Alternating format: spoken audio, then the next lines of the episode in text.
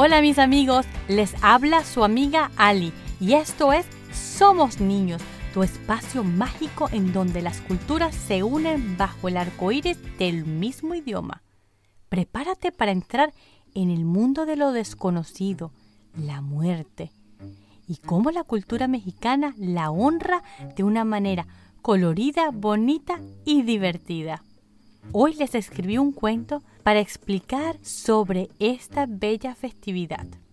Ahí les va. Soy Laura y hace un año vivo en México.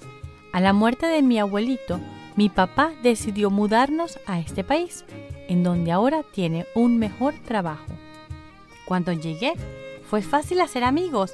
Los mexicanos son muy amables y amigables, pero cuando me acordaba de mi abuelito, me daba tristeza.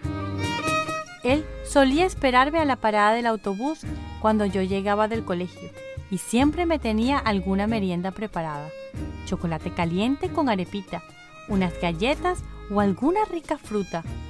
Luego me llevaba al parque o íbamos a la casa a leer un buen cuento. Una de mis nuevas amigas se llama Lupe. Ella es lo máximo. Le encanta su país y sus raíces. Así que siempre está contándome algún cuento popular o explicándome alguna palabra mexicana que yo no sepa. Una tarde ella me notó triste y me preguntó qué me pasaba. Yo le confesé que extrañaba mucho a mi abuelito, porque yo siempre pasaba las tardes muy divertidas con él. Y ella, muy extrañada, me preguntó que si yo no lo honraba el Día de los Muertos. Viendo mi cara de confusión, se dio cuenta que yo no entendía de lo que me estaba hablando, así que una vez más ella me explicó sobre su cultura. Y esta vez me cautivó de una manera especial, porque me dio esperanzas de estar junto a mi abuelo de nuevo. Me contó sobre la fiesta del Día de los Muertos, que se celebra en todo México. Cómo ese día ellos se acercan a sus antepasados, quienes ahora están en el cielo, o como le decían antes, el inframundo.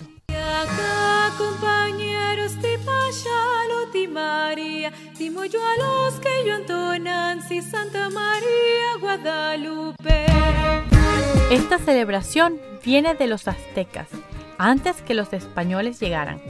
Claro, una vez los conquistadores trajeron la religión católica, los indígenas modificaron esta fiesta y ahora es una mezcla de elementos prehispánicos y católicos. Mi familia y yo, desde que llegamos, decidimos abrir nuestros corazones hacia este nuevo país y su cultura. Y como extrañábamos mucho a nuestros seres queridos que ya no estaban, decidimos ese año adoptar esa tradición. Así que para celebrar nuestro primer Día de Muertos, aprendimos de qué se trataba e hicimos todo lo que Lupe nos explicó. Primero, la noche de Halloween, el 31 de octubre, prendimos las primeras velitas para recibir a los niños. Y luego, la noche del primero de noviembre, el día de todos los santos, la ofrenda estaba a su máximo esplendor. El altar que hicimos en la casa tenía muchos elementos y tuvimos mucho cuidado que no se nos olvidara ninguno de estos. Lupe nos explicó la importancia de cada uno de ellos y el significado que tenían. Colocamos un mantel blanco sobre la mesa que significa pureza y alegría. Esta mesa que convertimos en altar debía tener al menos tres niveles, tierra, purgatorio y cielo. Luego pusimos sal. La sal sirve para que el cuerpo del difunto no se corrompa en el viaje de ida y vuelta. Lo pusimos en un platico en forma de cruz. Pusimos una jarrita de agua, el cual también significa pureza y sirve para quitarle la sed. La mesa estaba iluminada con velas hermosas de colores que mi mamá compró en el mercado.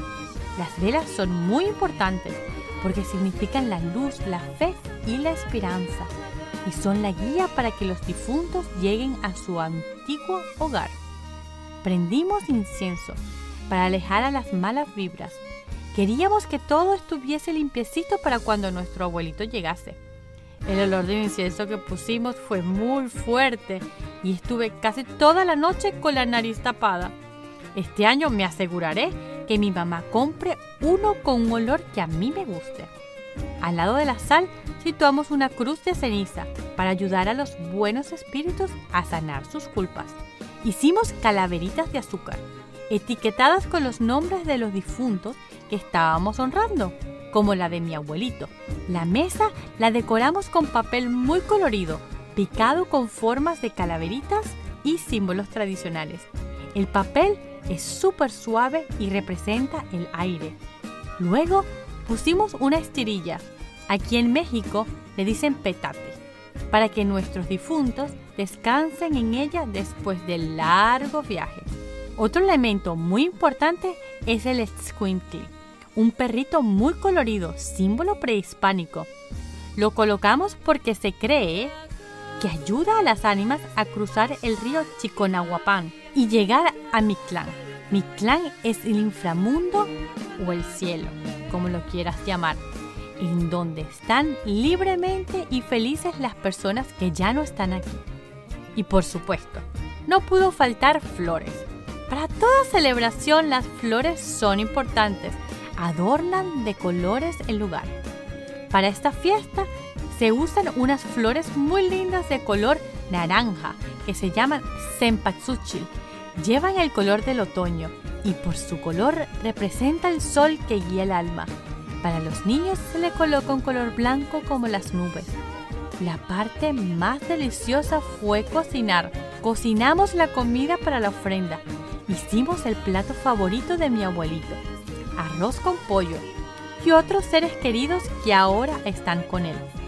Y no pudo faltar el popular pan muerto, mmm, dulcito y rosadito. Y por último, pusimos las fotos de mi abuelito y de todas las personas que queremos en nuestra familia que ya no están. Esa noche me disfracé de calaverita y salí con mis amigos a cantar y pedir regalitos. Yo acostumbraba a disfrazarme en mi país el día de Halloween y pedir caramelos, así que esto fue muy parecido, pero más lleno de sentimiento. No solo íbamos recorriendo casas en búsqueda de dulces para nosotros, sino para nuestra ofrenda. Luego, junto a mis padres, el 3 de noviembre, cuando retiramos la ofrenda, nos comimos ese pan de muerto dulcito y rico. El sentimiento de creer que nuestros familiares estaban un rato alrededor de nosotros nos llenó de esperanza y alegría. Así que este año volveremos a celebrar esta tradición mexicana. Si te gustó este episodio, te invito a que conozcas más sobre la fiesta del Día de los Muertos. Solo tienes que ir a mi cuenta de Instagram y buscar en los lives. Espero que lo disfrutes y recuerden, quien tiene un amigo tiene un tesoro. Y hasta la próxima. Somos los niños y nos gusta jugar.